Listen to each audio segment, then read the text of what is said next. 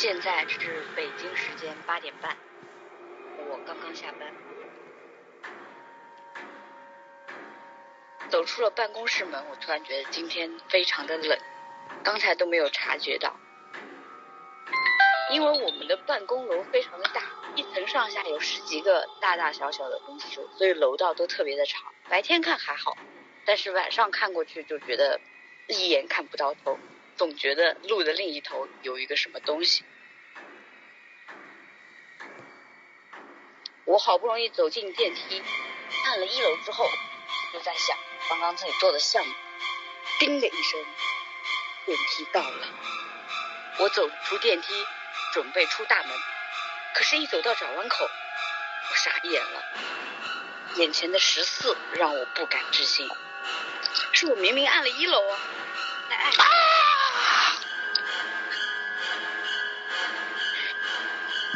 是，当我再次出门的时候，墙上还是十四楼。于是，我觉得走电梯我是回不去家了。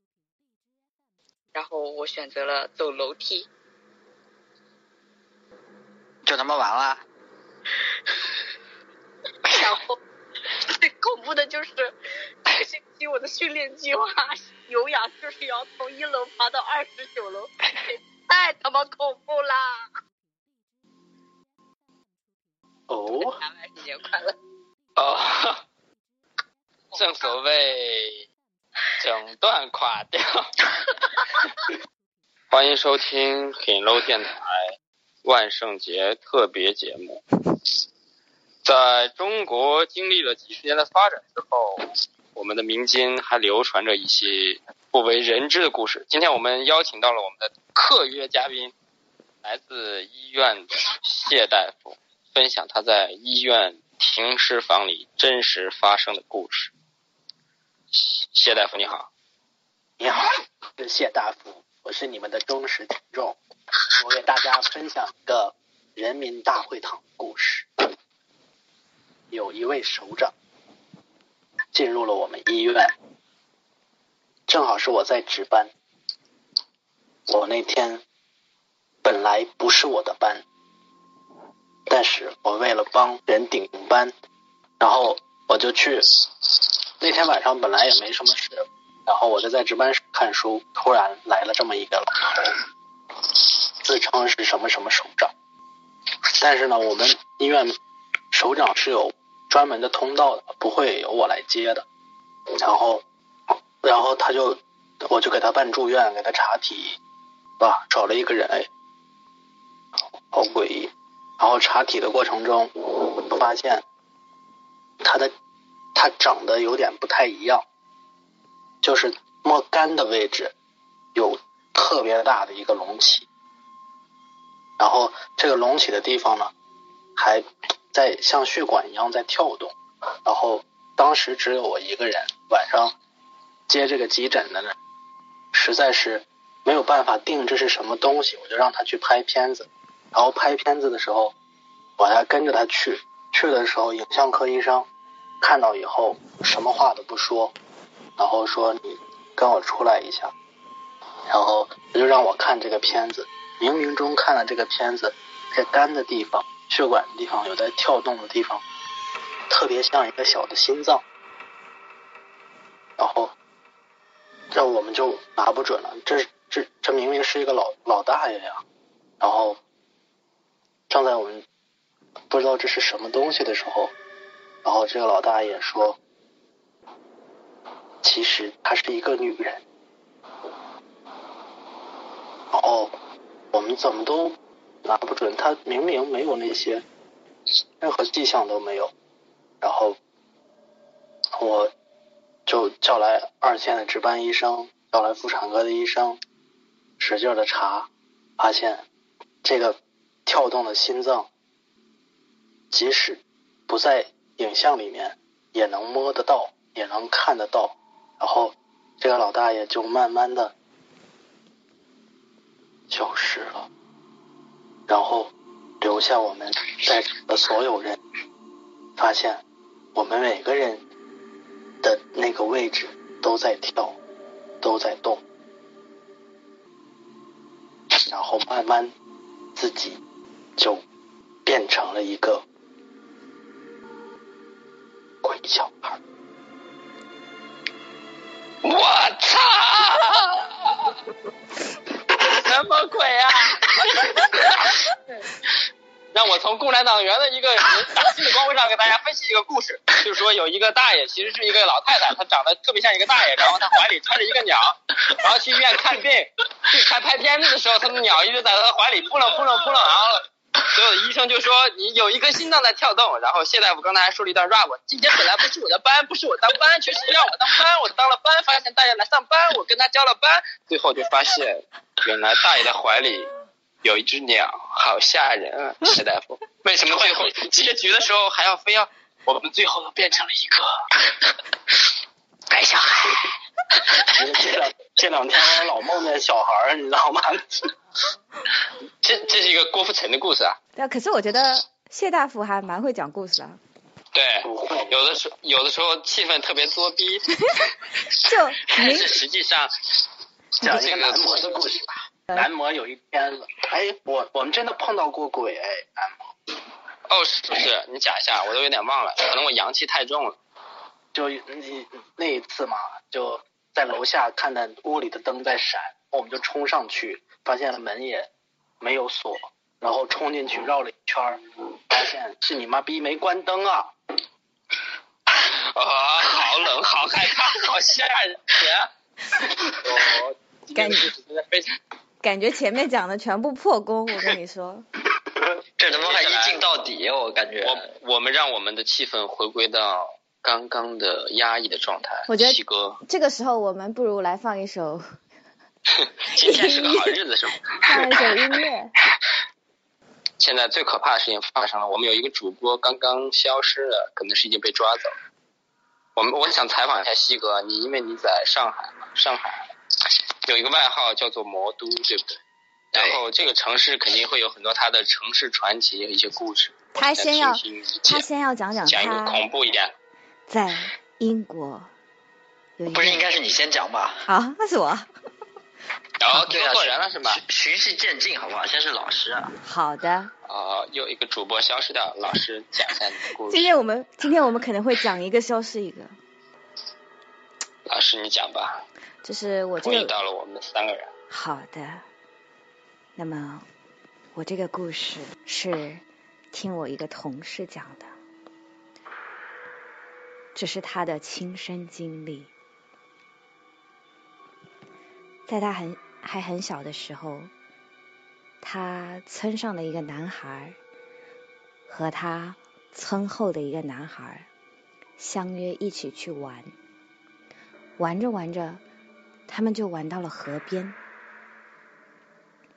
然后一个不小心，村后的这个男孩掉入了河当中。但是这个男孩不会游泳啊，他就拼命的挣扎，喊着救命。岸上的这个男孩试图想拉起他，但是他拉不动，拉了很久很久。最后，岸上的这个男孩非常害怕的逃走了。最后，掉进河里的这个男孩就死掉了。然后，当天的晚上，死掉的这个男孩的奶奶做梦梦到了这个男孩，让他去救他的这样一个梦。然后，这个故事发生了很久之后，我这个同事的姐姐有一天和他的同学一起去上学，他姐姐就发现，哎，那里怎么有一个男孩，全身湿哒哒的，为什么坐在那边一动不动？她跟她的同学说：“你看那边有个男孩。”然后她同学说：“你在说什么啊？根本就没有人啊！你哪里看到有人了？”那我们回到这种紧张的气氛，老师的这个故事真的非常的害怕。我都不得不以党性的光辉与这故事进行一次诠释。是两个男孩去游泳，然后一个男孩不会游泳，还非要游泳，跳到河里面就淹死了。最后有一天，另外一个女孩发现有个男孩在河边洗澡，就告诉他那边有个男孩在河边洗澡，你没有看到？就这样的一个故事，非常的害怕。西哥有没有劲爆一点？真的，全智熙已经被叼走了，看到没有？完全被叼走了。好的。今天我要跟大家讲的故事是我亲身经历的一件非常可怕的事情。因为我本人其实是一个阳气非常重的人，我非常的讨厌封建迷信。然后作为一个根正苗红的无产阶级、穷苦人民家的孩子，从小父母长辈对我的教育都是非常非常的，怎么说？可以说是唯物主义者、无神论者，但是接下来我给大家说的这个故事，可能就会让你们对自己生活过的这一段时间产生一种质疑。我这个故事的题目就叫做《我在英国被黑鬼压》。首先，你们严肃一点。其实我并不是一个种族主义者，但是我确确实实被一个黑鬼压了。这到底是为什么呢？这件事情发生在二零一一年的冬天。这个冬天跟以往一样，有一些寒冷，有一些焦躁。我那个时候跟啪啪张张社长在一起共同学习。我当时在他的宿舍里面帮他写作业。是是帮他写作业，呃，他的宿舍有两个房间，一个餐厅，一个走道。我帮他写完作业之后呢，就睡在了餐厅的沙发上。那个餐厅背面是一个工厂，是一个破旧的工厂，就正好是对着这个餐厅和阳台。那个那个工厂只剩下大概是五层，然后它的玻璃。基本上都是废弃的，有人扔了砖头，破烂不堪。就在那天晚上，平常我有时候作业做完了，都会留宿在他们家，因为英国怎么说是一个移民国家，有很多阿拉伯还有黑色的人种，他们在晚上喝完酒就会在街上游荡。像我这样一个面容姣好、五官端正、身材 fit 的男生。而且还是一个亚洲的面孔，如果在那样晚的日子在街头游荡的话，可能不只是被压，很有可能是被爆。所以我选择留在他们家留宿，睡在了餐厅的沙发上。那天晚上还算不错，但是到了凌晨的时候，我就依稀感觉在沙发的旁边有一个黑人。他拉过了餐厅的凳子，默默地坐在我的旁边，用他的双眼皮狠狠地盯着我，就是黑黝黝的脸上只有两个眼睛，就那样一动不动地看着我。当时的我非常的害怕，因为我在留学之前已经被很多朋友科普过，很多人在暴菊路上，在晚上回家的时候，在出去喝酒的时候。被黑鬼们爆菊的故事，所以我当时真的是很害怕。我当时也不知道自己到底是醒着的还是睡着的。但是一个黑鬼离我这么近，我真的是很害怕。他还看着我睡觉，虽然我穿着衣服，但是我总是有一种很不舒服的感觉。大家明白吗？就在我这种半睡半醒，然后又很焦躁的时候，张老师家的猫忽然跳在我身上。我得到了一种解脱，我醒了，然后发现这就是一场梦。这是我人生当中第一次被鬼压床，还是一只黑鬼。后来我就跟张老师打听这件事情，张老师跟我说，其实他们的宿舍在附近的这这附近的这个工厂，其实以前着过火，然后死过很多人，其中就有黑人，所以可能压我的这位。就是当时不幸遇难的一位黑人同志。但是他为什么要默默的坐在我旁边？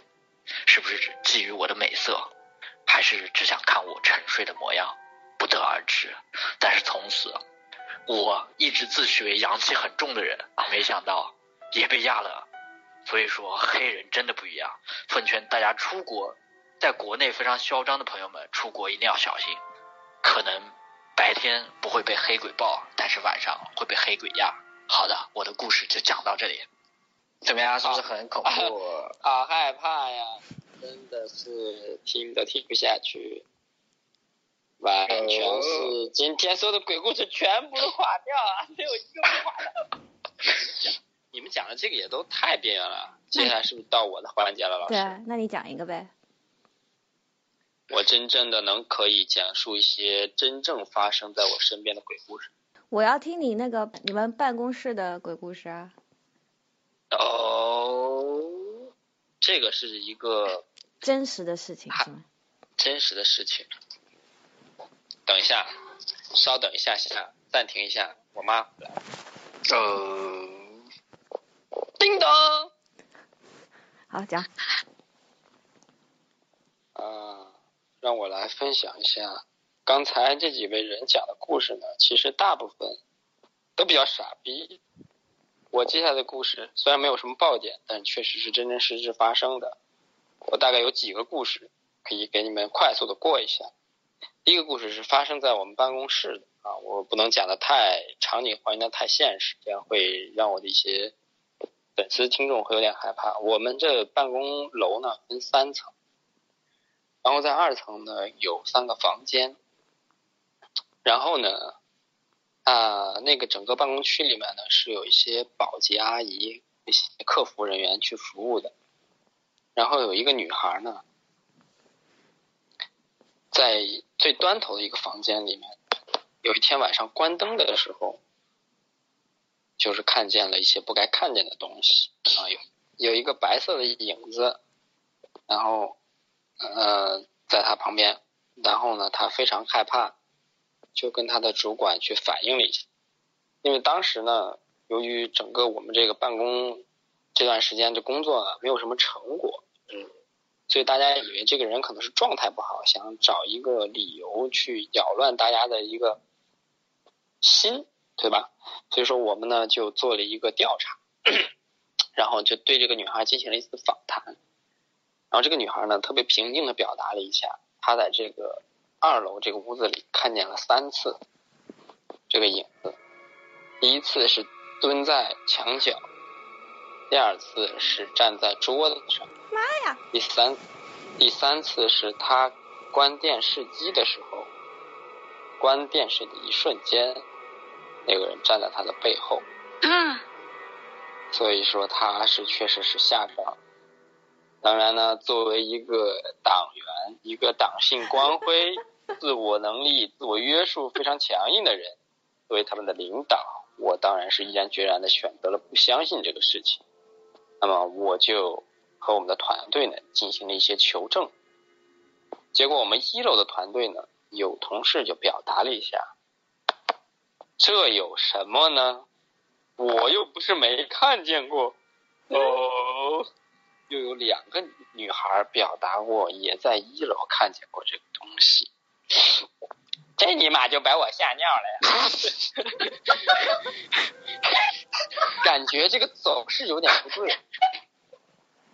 很巧的是，在办公区里面，因为我们是很信这个，很信这个的，因为我们是做做做就做做一些这种不动产的一些这工作的。然后呢，正好在我们那个办公区里面养了一条狗，然后呢，他们就说拿这个小狗去试一下。哎呀！好。高潮一幕又来了，哦，他们就牵着狗上楼了，然后从其三个房间嘛，从最为什么要牵狗？狗能看见啊？对，听听我讲，听我讲，然后那个那个房间应该是南北嘛，由由由由北向南，我们从北边的房间开始进，狗北边的房间也进，中间的房间也进，就他看见的那个房间那个狗不进，为啥不进啊？不应该是朝着里面。叫吗？还冲里面叫，叫，这尼玛，这尼玛就把我吓尿了呀！我就觉得事情不简单呐，我所以其实就是这个这个情况嘛，所以说。呃，然后当天我们就是整体求证完，这些同事当天晚上都没有回家，啊，都去外面借机烧香去洗浴中烧香拜拜是吗？洗了一个澡，也都没有回家，就怕把这晦气带回家里。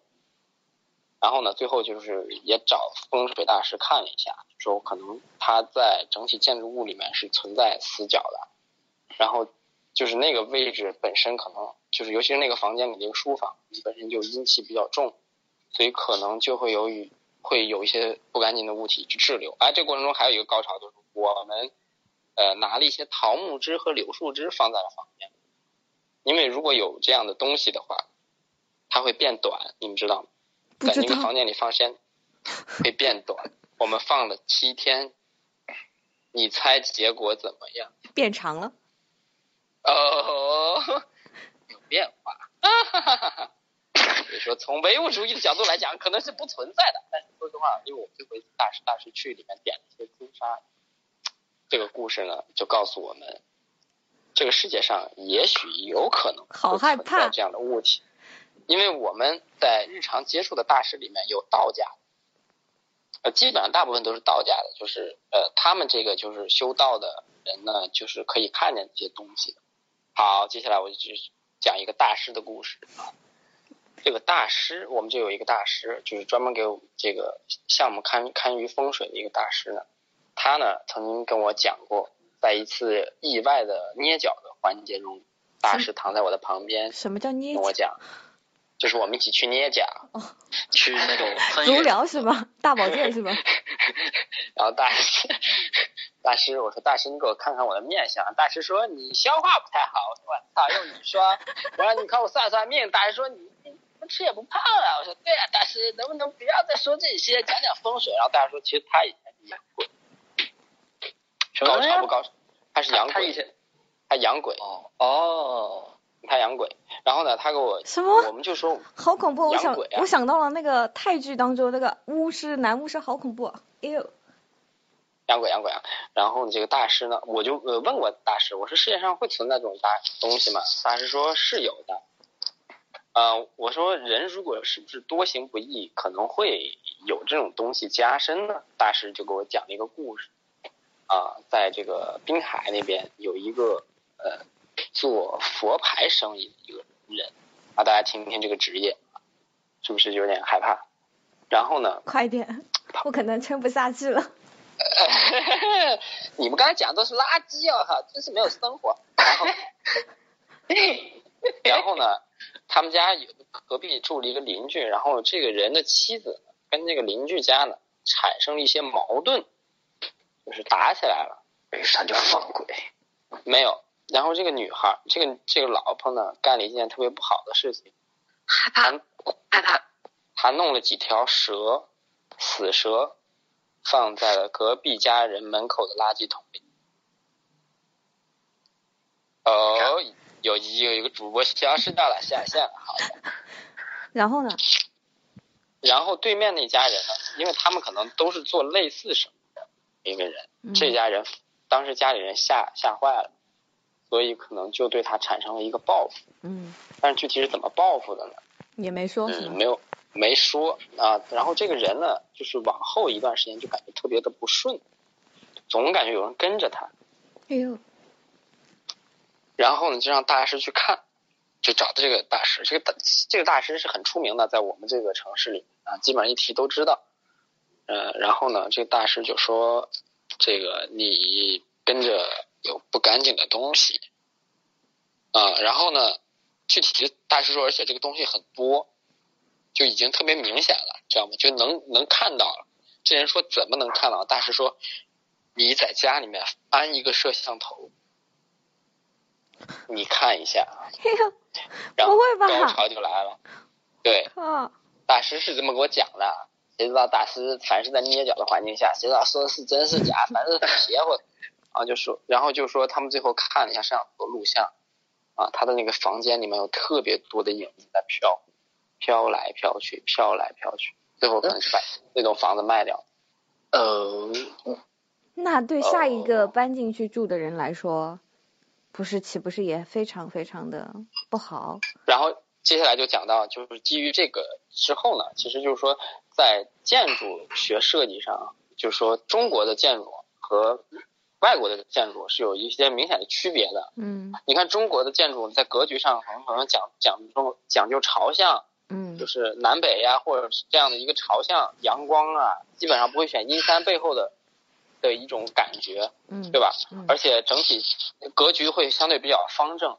但是呃，国外的很多就是早年的一些建筑，呃，就会有很多这种建筑形态上的有一些尖角啊，或者是它的朝向选择上面就比较阴。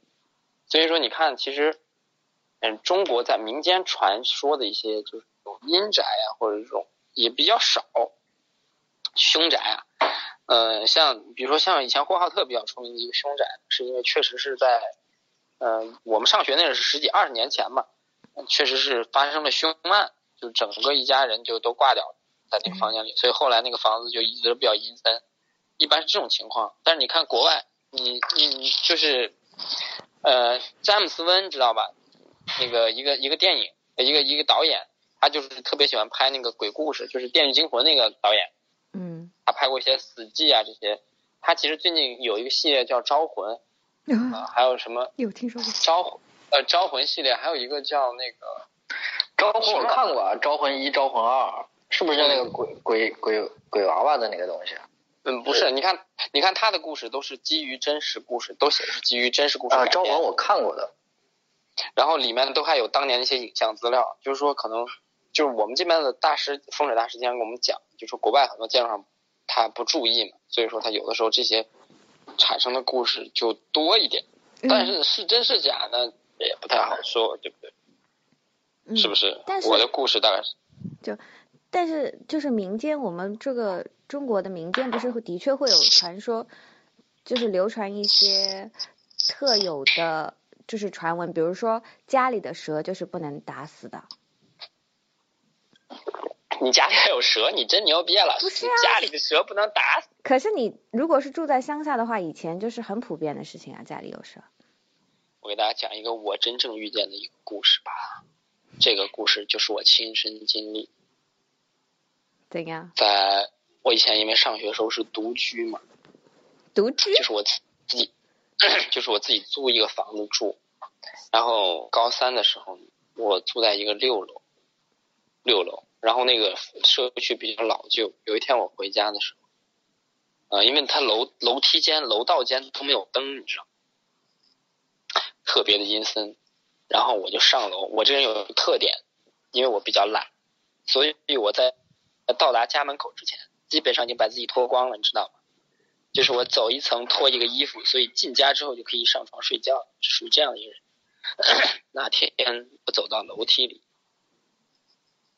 正在愉快的，正在愉快的一层一层的上，然后边上楼边脱我自己的衣服，边上楼边脱我自己的衣服。然后当我走到五楼的时候，我就感觉六楼好像有人，这是真实发生的。然后当我过了五楼楼梯的拐角的时候，我看见我们家门口站着一个穿一身白衣服、头发披下来的一个女的。你女朋友啊？没有，我那儿哪有女朋友？她跟我说一句话，说你终于回来了。我操！当时给我吓坏了。那时候我今天老子可能就要栽在这儿了。当时可是后然后后来是谁啊？他刚说，他下下一句话说，因为他披头散发，他真的是披头散发，白衣服。他说：“你们家的暖气的水到底有没有放一下？我们家五楼的暖气供不上，你能不能检查一下？”我说：“好的，大姐，以后不要这样好不好？不管的那么吓人，站在门口，我还是一个学生嘞，哦，吓得我都尿掉了。”这是我真实遇见过，毕竟我阳气比较重嘛，真的是这种事情比较少。好了，啊我我是觉得真的有的时候我们的确就是存在一些我们无法用科学的观念来解释的一些事情，对不对？对就其实发生在我们城市当中也有很多。对，其实大家说遇到像这事情怎么看待？对嗯吧，就就比如说之前不是网有一，就是之前网上不是有一个帖子还蛮热的嘛，就是细数上海的一些是不是恐怖的地方还是怎么样？因为上海被称作魔都啊，嗯就是虽然它是 modern 转化过来的，但是在这个地方，就是你有没有发现中国的有一些城市啊，它就是越发达，它好像越相信风水。就比如说像香港啊这样的，嗯香港是很严重的，香港这种商人，香港、台湾都一样了。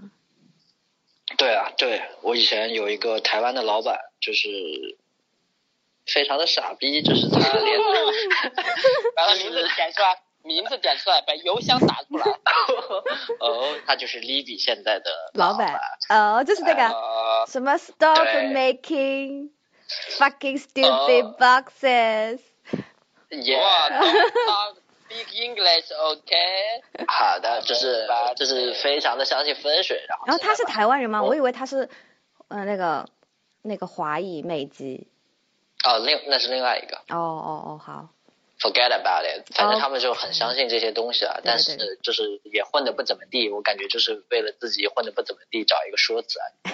然后呢，就上海，呃，我说一个一件就是大家每来上海的人都会看到的，就是上海有一有一颗龙柱嘛，就是在延安延安高架和那个呃成都北路的一个交界，就是它是好几条呃高架路的一个交界口。然后据说，然后这个这个这根柱子呢，它就很诡异，它很粗，然后它上面镶的那种龙，就是雕的这种龙。然后有一次我就搭出租车，搭出租车我就问出租车司机为什么这根柱子会跟其他的不一样，然后出租车司机就跟我讲，他说，呃，原本上海打就是在很早以前要建这个高架桥的时候，要在这里打一个桩基，要打柱子打下去，但是不知道为什么就死活打不进去，嗯。因为上海算是那种，它土壤不算是像什么其他的那种地方，它是它是比较松软的，说照理说的话，打柱子应该是很轻松就打过去，嗯但是不知道为什么打到这个地方就死活打不下去，于是啊，就是呃，这个工程部门就开始找找他们的领导，然后找到这个政府，因为这是一个政府项目，你这打不下去，因为它是很多条高架路的交汇，如果这儿没有柱子的话，整个路就修不下去了。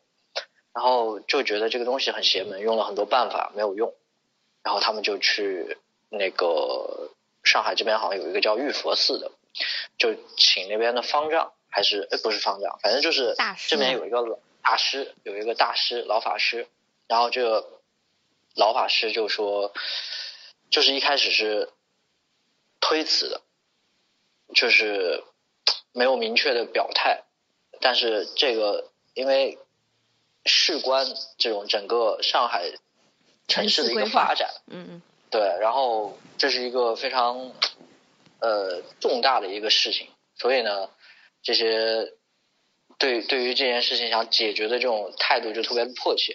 然后这个法师呢就说，呃，因为什么呢？因为呃，上海是一个非常非常非常有 potential 的一个城市，它是它是其实是适合做一国之都的，所以作为一国之都呢，它肯定它是有龙龙脉的。根然后这个下面，这个下面就是有龙，就是可能是有那股真气在吧，嗯所以就是桩打不下去。他说，那这些人就问他，那怎么样才能把这个事情解决呢？然后这个大师就说，呃，可我可以解决，但是如果我解决的话，我就我的命就没有了。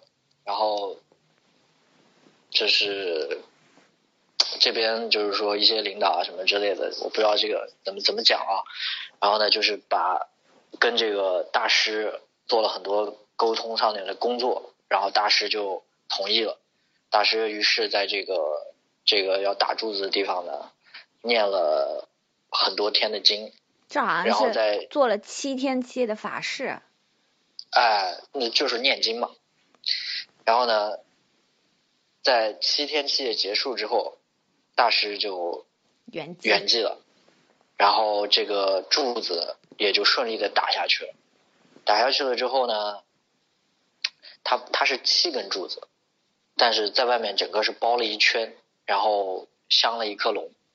就是你会看观察上海没有任任何一颗柱子会是这样但是这件事情到底是真是假，这个不得而知。这只是说众多城市里面的传说当中的一个。嗯然后包括上海还有什么呢？就是比如说，呃，上海的这个港汇徐家汇的这个广场，经常会就是会有人跳楼，然后就很就很邪，嗯然后就说就是因为这个港汇恒隆广场，恒隆是好像是香港吧，然后这个地产商呢，他就会把这个建筑做的有点像那种香炉，你知道吗？就是有点像那种活祭祀的这种感觉，然后所以才会有很多人在那跳。然后接下来呢，最近又有那个上海环贸，上海环贸专门会有一个，就是其实，在我们看来是一些建筑上的奇思妙想。然后如果你从另外一个角度看的话，其实就是因为环贸在港汇之后又有就是一些我我觉得这是一些巧合啊，就是有一些人在那里面选择了就是结束自己结果呢的生命，不值钱的生命。结果就是说这个东西就有点邪，然后很多人就把它上升到了一个风水的高度，就从呃，比如说我们看这个建筑，会看它的外外立面，觉得它很好看啊，包括那个因为恒隆啊、IPM 就是环贸，它有一些它里面的那个呃内室内装修，然后它的那个灯管是像那种线形状。然后就就在这种迷信的，或者或是不是说迷信啊，就是说在风水的这些文章里面，就把它分析说它是那种一把把尖刀，然后包括它的开口，它的开口是斜向的，然后它的斜向正好是对着一个华东医院，然后这个华东医院的这个建筑的这个造型呢，它其实有点像一个刀锋，那他把这两者又联系到了一起，就是说这这它的入口对着这个刀锋是有很强的煞气，包括这个环帽它的顶上，它的顶上其实是它做了一些像类似，呃，有点像云朵的这样的一个呃构架，但是它是那种片状的，然后它的片状呢，它是有一些斜斜柱，斜柱撑着这些云朵，就是它它有一个凸起，有一个就是曲线的一个变化，然后呢，这个风水上又把这一块又说成了一个就是很邪乎的，就是嗯，是一个不太好的一个风水的布置，然后包括它的楼梯、它的中庭。就是这个文章就是分析整个这个环贸啊，就是一个风水很差的一个地方，嗯，然后才会有才会有人来跳楼。就是说，好，嗯就是说，我觉得可能我我我先谈一下我自己的想法啊，就是我对这个东西其实也不是说，呃，从两个角度来讲吧。第一个角度来讲，就是说，首先我觉得人类的感知它其实是有限的，就是比如说像刚才江户川说的，狗为什么会叫？就是狗其实在比如说在嗅觉或者在其他的感官方面是比人类要先进的。那人类其实进过进化出来只有触觉、视觉、听觉、味觉，就只有这这个五感。但是在除此之外，你没有进化出来的那些感觉方面，其实可能其他的动物已经进化出来了，它能感觉得到其他的力量，而人可能是感觉不到的。所以说，这是让我觉得有一点点细思极恐的东西，就是说，其实你人类还没有进化到完全能够感知世界的这样一个程度，你所其实局限在你的肉身，你的精神其实是能感觉到，但是你的肉身是没办法感觉到这个。虽然你得到了我的肉体，但是你得不到我的灵魂。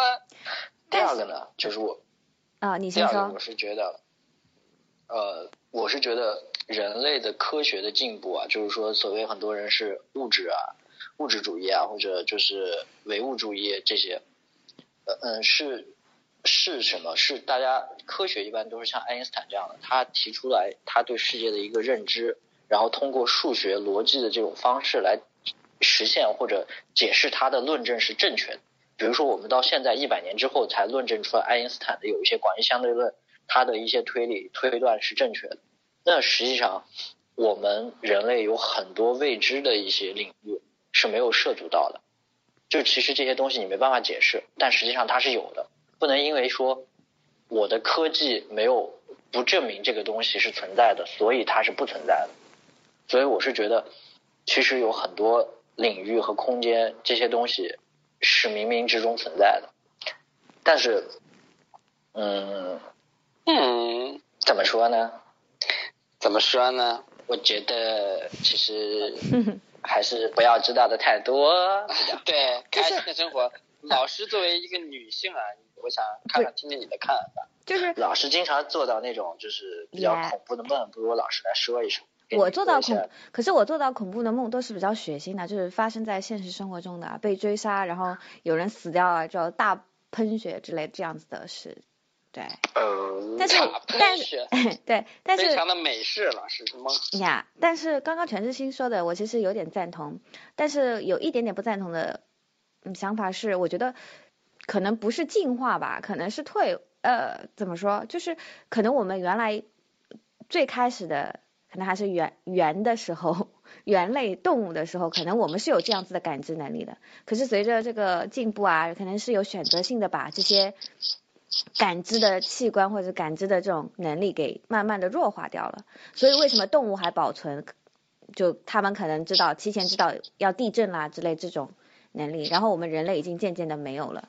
就可能是在进化的过程中，它有选择性的，就是觉得那些对我们是有伤害或者是是害怕的，所以我们就自动的把它屏蔽掉，然后久而久之，我们这种能力就没有了。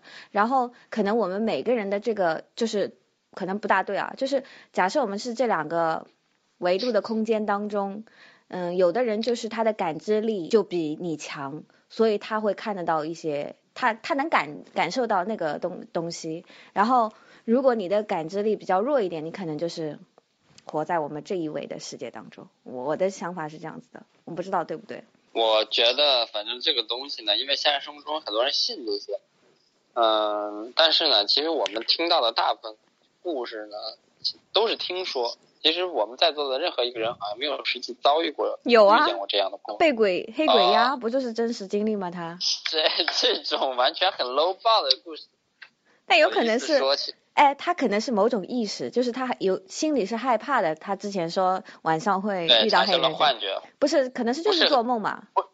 不是有种意识，是可能有这些经历啊，然后 其实是一个真实的真实的故事。哎，不堪的往事。我就其实我最后就想说，其实大家的就日常行为中呢，多扶扶老太太过马路啊，多做一些善事，对自己是没有坏处的，哪怕是真是假，好的，行一善。我觉得我们最后可能要放一下那个 八，呃就是社真是个 好日子。核心价值观。好，我们这一期录就是为了万圣节，然后万圣节作为一个洋鬼子节，就是哦大家要不要过？哦，土默默的开在开了 一个视频，万圣节，我看到了一只鬼。我已经涂上了药，我打开会吓到你。哦 哦，非常的丑。反正现在已经进入安静的安静的阶段。看到了两只鬼，很害怕，我可能要做噩梦了。呃，其实我们可以过一过中元节，中元节已经过掉了啊，对，中元节也叫河南节，因为河南自古就是中原，所以我们祝大家河南节，外国的荷荷兰节，今天就是荷兰好的，中元节还有恋家节、德佑节，荷兰节，祝我最喜欢的球星，谁啊？呃 咱们百度一个荷兰球星啊。范布隆霍斯特。啊，他，祝范布隆霍斯特节日快乐，祝范尼斯特鲁伊节日快乐，范巴祝大家永远年轻。荷兰节快乐。好，欢迎收听本期的节目，希望你们，希望你们爱咋地咋地吧，老师为什么不打开摄像头呢？妈自暴自弃啊。好的，那么就是本期的节目，好，再见，拜拜。拜拜。拜好，歌我也不放了啊。